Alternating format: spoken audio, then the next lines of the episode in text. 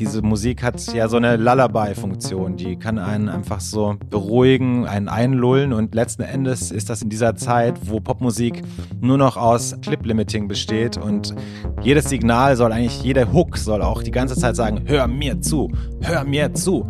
Und diese Platte sollte sozusagen gegenteilig funktionieren. Tracks and Traces. Ein Song und seine Geschichte. Präsentiert von der GEMA. Für alle, die Musik lieben.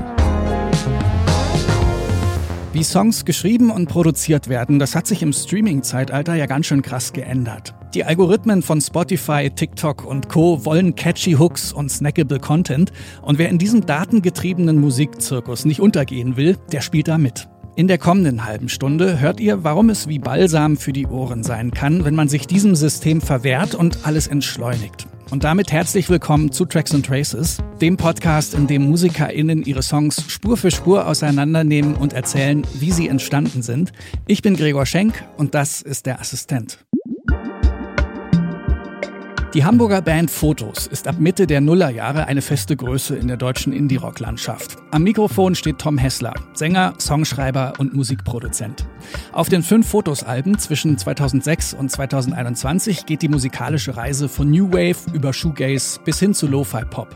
Als es um die Band ruhiger wird, ruft Tom Hessler sein eigenes Projekt ins Leben und nennt es Der Assistent. Und weil er sich in der Zeit viel mit alter Dub-Musik aus Jamaika beschäftigt, will er eine vom Dub inspirierte Platte machen. Nächstes Jahr soll die rauskommen. Und ein Song, den man daraus schon hören kann, heißt W, so wie der Buchstabe. In dieser Folge von Tracks and Traces nimmt Tom Hessler W auseinander. Ihr hört, wie das erste Demo entsteht und warum das erstmal auf wenig Gegenliebe stößt.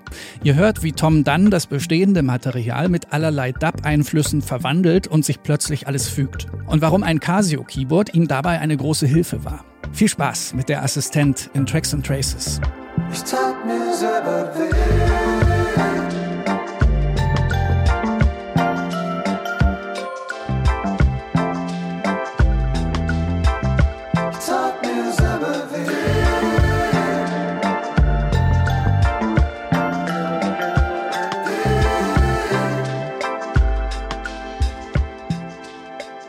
Ich bin Tom Hessler, der Assistent, Sänger, Songwriter, besser bekannt vielleicht von der Band Fotos aus Hamburg.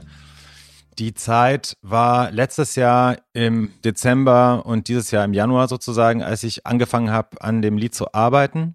Und dann gab es eine private Situation, die mich ziemlich aus der Bahn geworfen hat, buchstäblich. Also ich habe äh, eine Trennung gehabt nach elf Jahren, bin dann ausgezogen und hatte auch gleichzeitig noch eine ziemlich fiese Handverletzung bei der ich mir eine Beugesehne durchtrennt habe, die leider auch nicht richtig behandelt wurde. Und dann nach drei Operationen hat sich auch herausgestellt, dass dieser Finger mehr oder weniger nicht mehr funktionsfähig sein wird.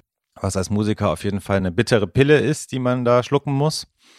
Es war also eine ziemlich traurige Zeit. Eine Januar, das war grau und kalt und einsam und ich war am Trauern und habe mich da so in meiner Suppe bewegt hier.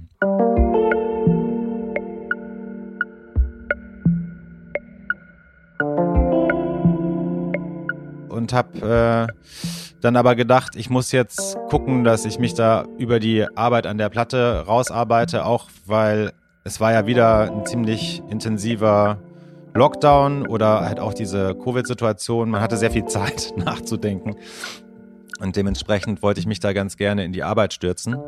Hab dann so angefangen, an diesem Album weiterzuarbeiten und das wurde natürlich dann inhaltlich komplett nochmal was anderes, weil man, wenn man in so einem Trauermodus ist, auch nochmal ganz anders musiziert. Dann wird ja alles so sehr ernst. Ich tat mir selber weh. Tat mir selber weh. Wie man hört, ist die allererste Demo-Version komplett anders. In erster Linie auch von der Anmutung her. Ich hatte da so ein trashiges Akustikgitarren-Sample, so RB-mäßig, aufgefächert in Arpeggios mit Delay drauf. Und das war eigentlich so die Uridee. Mehr oder weniger das und ein ganz simpler CR78-Beat. CR78 ist so eine 70er Jahre Drum Machine von Roland, die sehr einfache perkussive Sounds erzeugt. Die zeichnet sich durch ihren Lo-Fi-Charakter aus.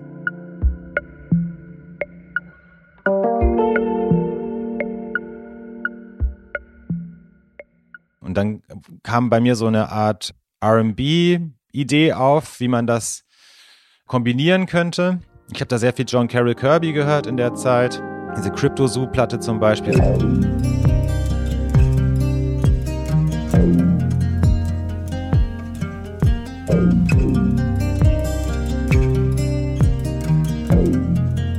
Aber auch die Eddie Chacon-Platte, die er produziert hat. You were hurting yourself.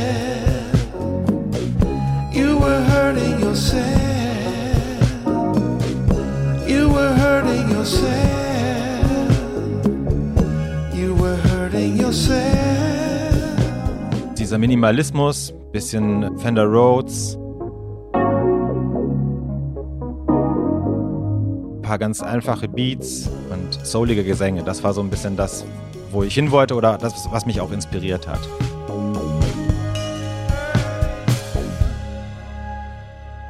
Und dann habe ich eigentlich in dieser Phase, Januar, Februar, März diesen Jahres, sehr viel produziert, sehr viel geschrieben und hatte dann eigentlich relativ schnell so eine Art Lo-Fi RB-Platte am Start die auf eine Art sehr befindlich war, sehr traurig war, natürlich wegen der Umstände, auch textlich sehr um mich kreiste und meine Gefühlswelt. Aber es hat sich immer mehr abgezeichnet, dass das in seiner Ernsthaftigkeit und in seiner Traurigkeit eigentlich nicht der Assistent ist und das, wofür das steht. Und dann habe ich es Maurice gezeigt von Staatsakt, der das rausbringen sollte und der hat dann sehr irritiert reagiert und meinte, hm, das ist für ihn eigentlich nicht der Assistent.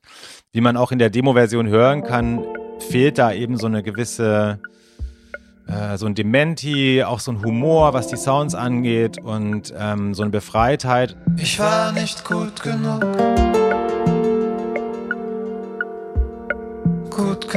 Zu mir. Dementsprechend habe ich dann eigentlich gemerkt, also erst war ich natürlich super enttäuscht, weil wenn man sowieso durch eine schwere Zeit geht und dann sehr viel Emotion und Arbeit in so eine Platte packt und dann kommt nochmal so ein Rückschlag in Form von eben das Label sagt, das wollen wir nicht rausbringen, dann hat mich das erstmal ganz schön geknickt. Gleichzeitig wollte ich das anders machen und sagen, ich nehme jetzt das als einen positiven Impuls, um da nochmal reinzugehen. Und mich nochmal auf das zu besinnen, was die Platte eigentlich sein sollte, nämlich eine Befreiung und auch eine Möglichkeit, mich mit dem Thema Dub auseinanderzusetzen. Und ich habe mich zu der Zeit auch dann nochmal intensiver damit auseinandergesetzt, auch viel gelesen und eben auch gelernt, wie stark Dub-Musik ja Produzentenmusik ist und letzten Endes entstanden ist weil eben King Tubby und Co. bestehende Reggae-Produktionen, was ja auf Jamaika einfach Popmusik war und ist, verwurstet haben, indem sie halt einfach diese Tapes bekommen haben und für Soundsystems, also Partys, zu einer Mischung aus Instrumental mit so ein paar Vocalfetzen verarbeitet haben, also im Prinzip auf eine Art geremixed haben und dann ist da eben so eine ganz eigene Stimmung entstanden.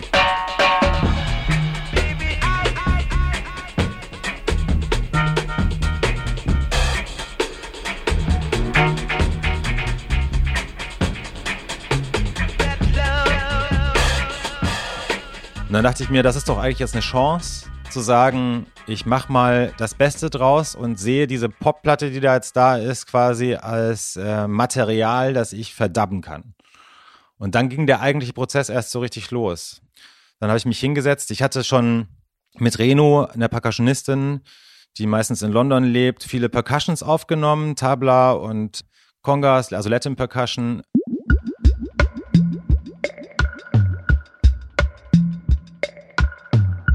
Und habe dann das durch verschiedene Delays geschickt, Analog-Delays, die eben, wenn man an dem LFO dreht, dann auch so Verpitchungen entstehen und äh, dieses Blubbern, das dabei entsteht, dieses Tropfengeräusch, das war mir eben wichtig.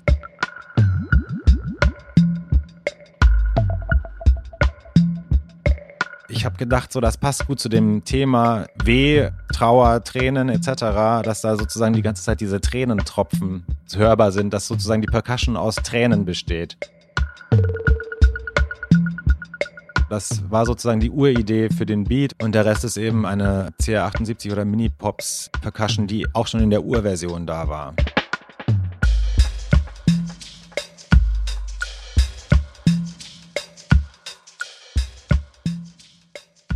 Und habe mich auch dann darauf besonnen, dass mein Casio hier, das für mich eigentlich auch so die Soundgrundlage war für das ganze Album, alles drin hat, was man braucht, um so eine Platte zu machen. Und habe dann angefangen, sehr viel mit diesem Orgelsound zu arbeiten.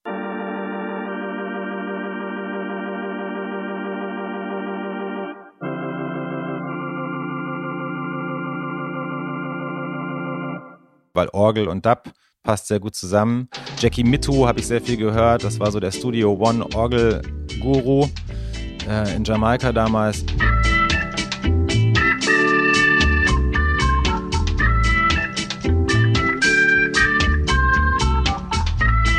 Ich liebe diese Platten und habe dann einfach mich auf diese Orgel besonnen und versucht eben mit diesem verkrümmten Finger ein paar vernünftige Akkorde aus dem Casio rauszuholen.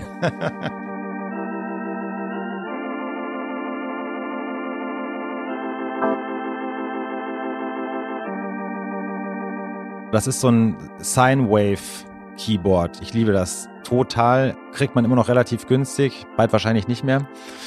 Ähm, man kennt das zum Beispiel auch von den ersten beiden Hotchip-Platten. Das Interessante daran ist eben, dass die Klangerzeugung komplett aus Sinuswellen besteht, wodurch du überhaupt keine Obertöne und aggressiven Höhen hast. Das macht es äh, auf der einen Seite sehr anschmiegsam fürs Ohr und auf der anderen Seite wird es fürs Ohr immer sehr alienmäßig klingen, weil in der Natur gibt es keine Sinuswellen. Dementsprechend ist es fürs menschliche Ohr sozusagen sehr schwer zu verarbeiten, was da eigentlich passiert. Jedenfalls liebe ich den Sound von der Kiste und die Orgel, die da rauskommt, habe ich dann durch diesen Bucket Brigade Flanger geschickt, wodurch es im Prinzip dann anfing, äh, wie eine Original Leslie-Orgel zu klingen, aber eben doch irgendwie anders.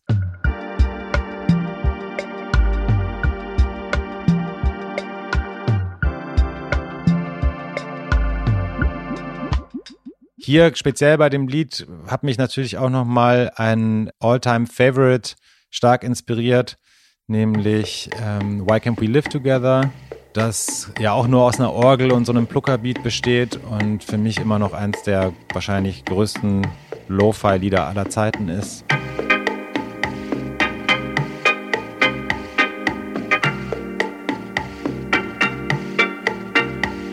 Inhaltlich auch einfach wunderschön gute Message, passt auch immer noch in unsere Zeit. Kann man sich sofort jetzt anhören. Timmy Thomas wird nie schlecht. Tell me why, tell me why.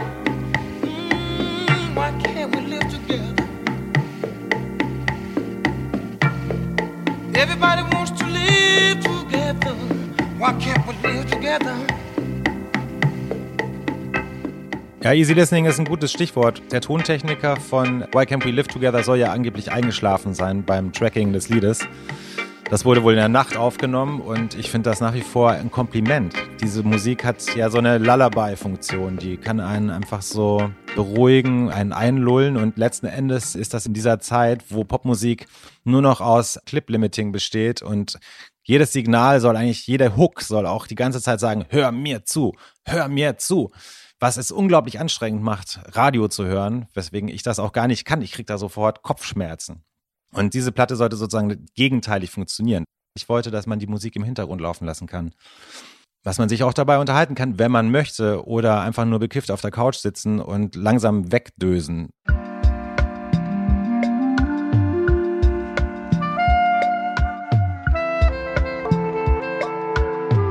Das ist für mich eigentlich der schönste Moment des Albums, wenn diese Bläser-Passage passiert nach dem ersten Refrain.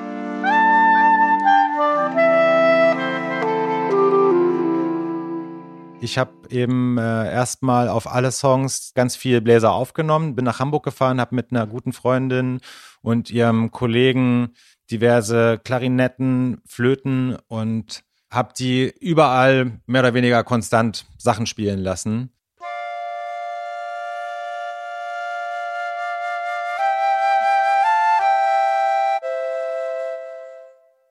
Das macht was ganz Tolles. Vor allem, weil man eben nicht gewöhnt ist aus deutschsprachigen Produktionen oder generell auch in Produktionen heutzutage hört man immer weniger echte Bläser. Das ist aber tatsächlich das einzige mittlerweile, was man nicht gut mit Samples erzeugen kann oder mit Plugins erzeugen kann. Vieles kann man äh, mittlerweile mit Plugins erzeugen, aber echte Bläser, das hörst du immer. Das ist ja auch einfach der menschliche Atem, der ist einfach nicht so einfach umzusetzen. Es hat was ganz Ergreifendes, wenn diese warme Komponente kommt.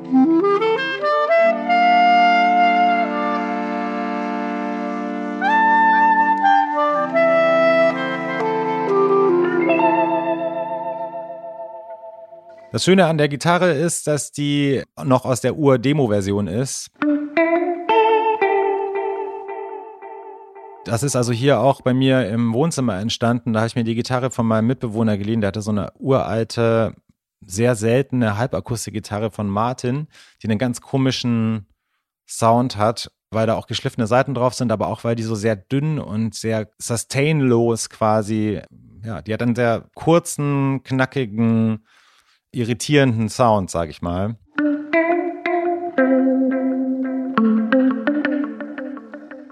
Und schön war eben, dass dann in dem Dubby-Prozess diese Gitarren erhalten bleiben konnten und sogar dann mir gezeigt haben, cool, da könnte sogar noch mehr gehen an Gitarren, ohne rockistisch zu werden. Und habe dann eben am Ende sogar ein Gitarrensolo gespielt, was auf der Platte tatsächlich auch ein paar Mal passiert, dass da Gitarrensoli passieren, die aber nicht klingen wie Gitarren. Das könnten genauso gut auch Keyboards sein oder Bläser vielleicht weswegen die eine gewisse Legitimation bekommen.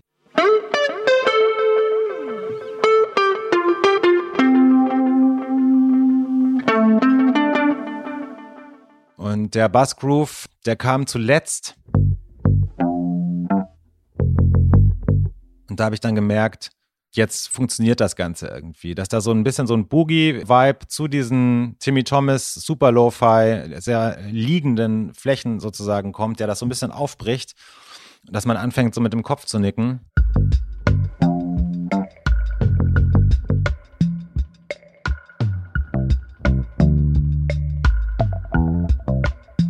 Und der eigentlich auch in sich äh, stilistisch kein Dubby-Element ist, sondern eben eher ein Boogie-Element oder so. Also Early Disco, das war irgendwie ein ganz guter Bruch.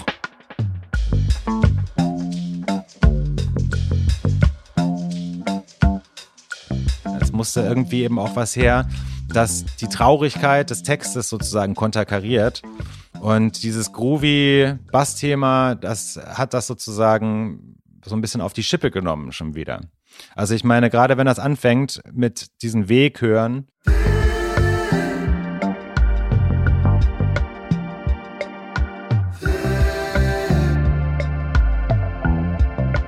Die, wie ich dann später auch von Freunden erfahren habe, ja bei Onda von Cassiano total sich bedienen.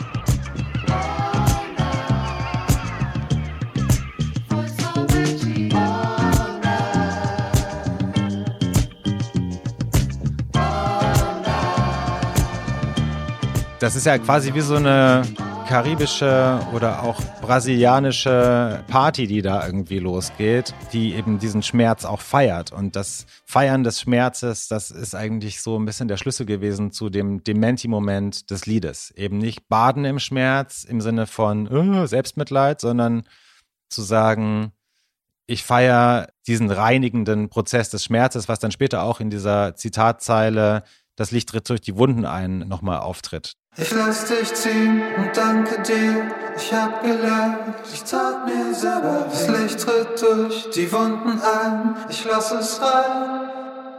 Also das ist so ein Zitat von einem persischen Dichter. Und das fand ich eigentlich einen guten Ansatz zu sagen, das ist gar nicht nur schlecht. Der Schmerz gibt auch eine Möglichkeit. Ich tat mir selber weh. Dafür vergebe ich mir. Das ist ja so ein super intimer, persönlicher Text.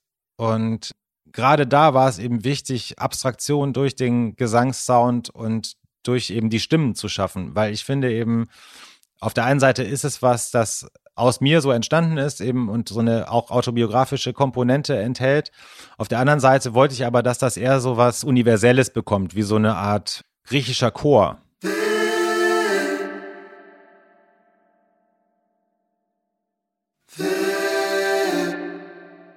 Der sowas ganz Profundes, Menschliches aus der Seelenlandschaft des Menschen sozusagen behandelt und eben nicht, ich erzähle jetzt mal so ganz eitel und narzisstisch aus meiner, oh, ich leide, ich bin ein weißer männlicher Sänger mehr, der erzählt, wie traurig er ist, dass er eine Trennung durchlebt hat. Das braucht ja kein Mensch. Ich tat mir selber weh.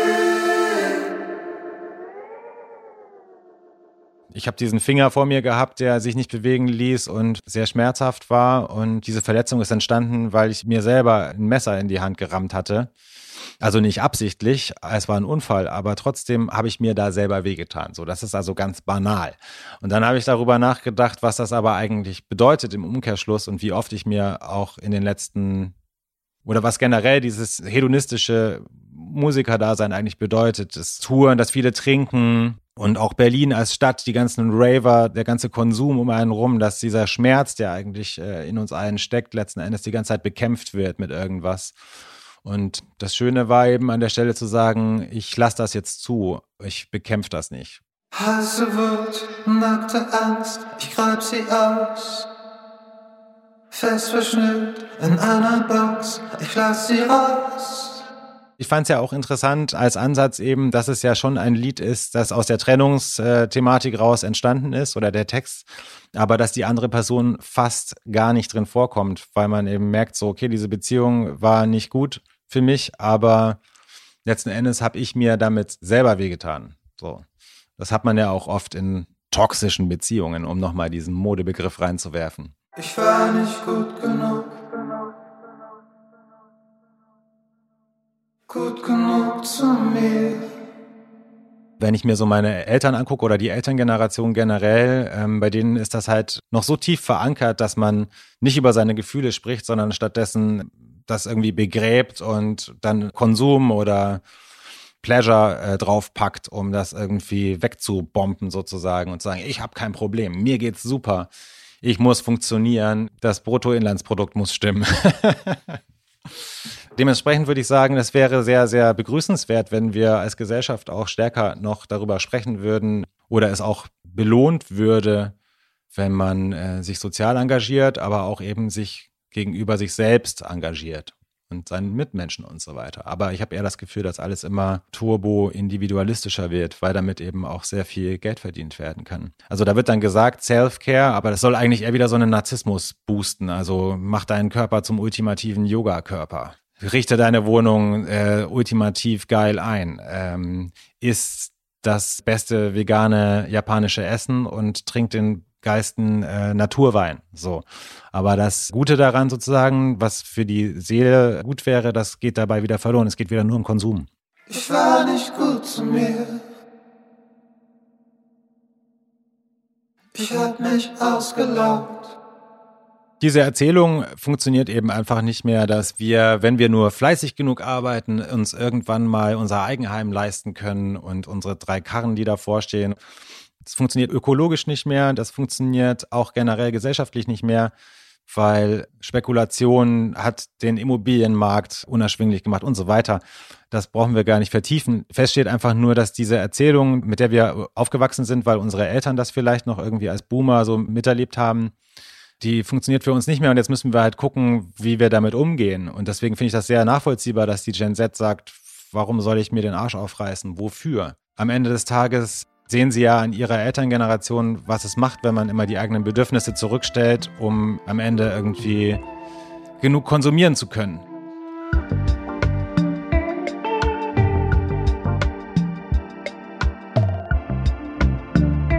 Ich glaube, es ist das erste und einzige Mal, seit ich Musik veröffentliche, dass ich mich wirklich auch jetzt mit etwas Abstand komplett zufrieden zeige mit was, was ich gemacht habe. Dass ich mir irgendwann in ein paar Jahren auch noch, glaube ich, anhören werde und sagen kann, das ist mir ganz gut gelungen. Weil die meisten eigentlich Sachen, die ich gemacht habe, das klingt jetzt trauriger als es ist, aber ähm, ich glaube, ich habe mir nicht genug Zeit genommen dafür.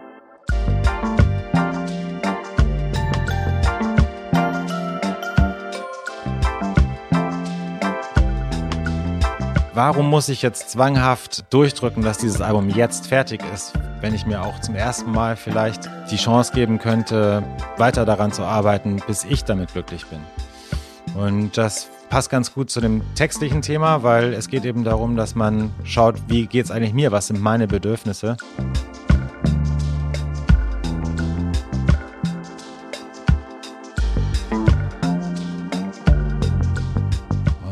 Eben nicht zu funktionieren, um einem Markt irgendwie gerecht zu sein. Was denken die anderen Leute? Wie kann ich möglichst viele Streams bekommen? Und zu sagen, hey, am Ende des Tages sehe ich einfach, es ist total egal, äh, was ich veröffentliche, weil ich werde sowieso mit allergrößter Wahrscheinlichkeit kein Geld mit dieser Musik verdienen und auch keine Konzerte spielen, weil der Markt ist im Arsch seit Corona. Sowieso, noch mehr als ohnehin schon. Ich mache das eigentlich nur für mich. Also warum nicht mir die Zeit geben, so lange daran zu arbeiten, bis ich damit happy bin? Und das ist bei diesem Lied jetzt ausnahmsweise mal gelungen und das fühlt sich gut an.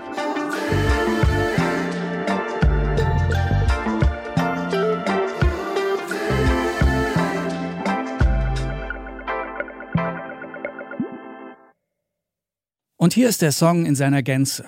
Der Assistent mit W.